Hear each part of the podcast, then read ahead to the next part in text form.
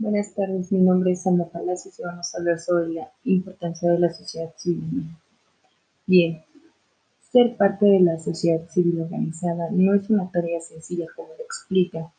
Implica un ejercicio de coherencia y responsabilidad, así como un reto que se debe asumir día con día. En primer término, en tanto que constituyen la instancia que requieren las problemáticas de la sociedad, debe recoger la voz de la misma, integrar su pluralidad en cuestiones concretas y transmitir ese producto a la escena política y al entorno público. Esta tarea lleva implícito el entrar en contacto con las autoridades y estructuras del poder para, con frecuencia, decir lo que no siempre está dispuesta a escuchar. Implica valorar, criticar, pero también proponer y dar seguimiento a esa propuesta. En el fondo, la impera la voluntad de hacer una sociedad mejor, de lograr la incidencia de intereses comunes para emprender acciones que produzcan un beneficio general. Bien, el señalar problemas, evidenciar necesidades o solicitar atención a demandas y reclamos sociales no significa oponerse a la aplicación de la ley. Pretende debilitar a las autoridades u obstaculizar programas o acciones de gobierno. Por el contrario, las voces que desde la sociedad civil se levantan enriquecen el debate público y ayudan al equilibrio entre las autoridades y poderes así bien fortaleciendo los institucionales democráticos.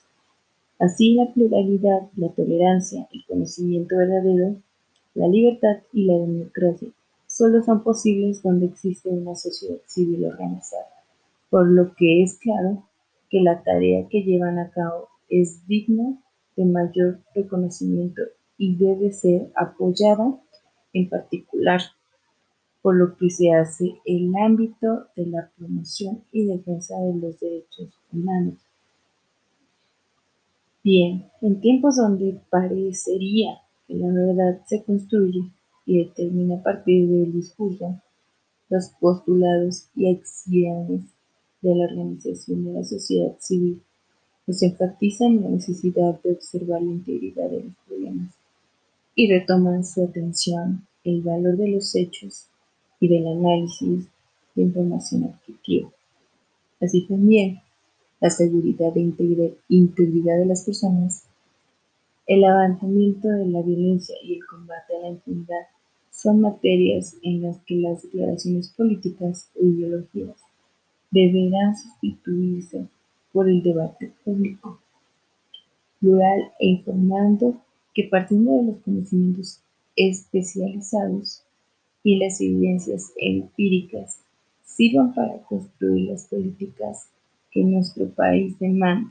Así también, cualquier cambio que México emprenda será más efectivo y viable si autoridades y sociales caminan de la mano. La polarización y la división no benefician a nadie. Así bien, como podemos observar, esas son las importancias de la organización civil, la cual con su ejemplo ha contribuido y contribuye a eliminar la conciencia pública de los mexicanos, a reforzar las ideas que tienen.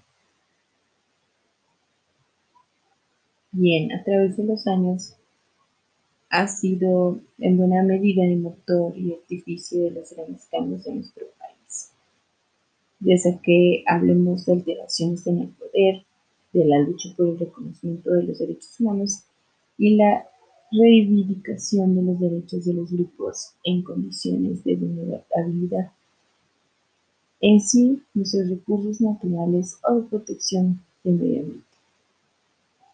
Así también señala problemas y evidencia necesidad o solicitar atención a demandas y reclamos sociales. No significa oponerse a la aplicación de la ley, pertenece a debilitar las autoridades u obstacularizar programas o acciones de gobierno. Por el contrario, las voces que desea desde la sociedad civil se levantan, enriqueciendo el debate público y ayudan al equilibrio entre autoridades y poderes, fortaleciendo la institucionalidad democrática.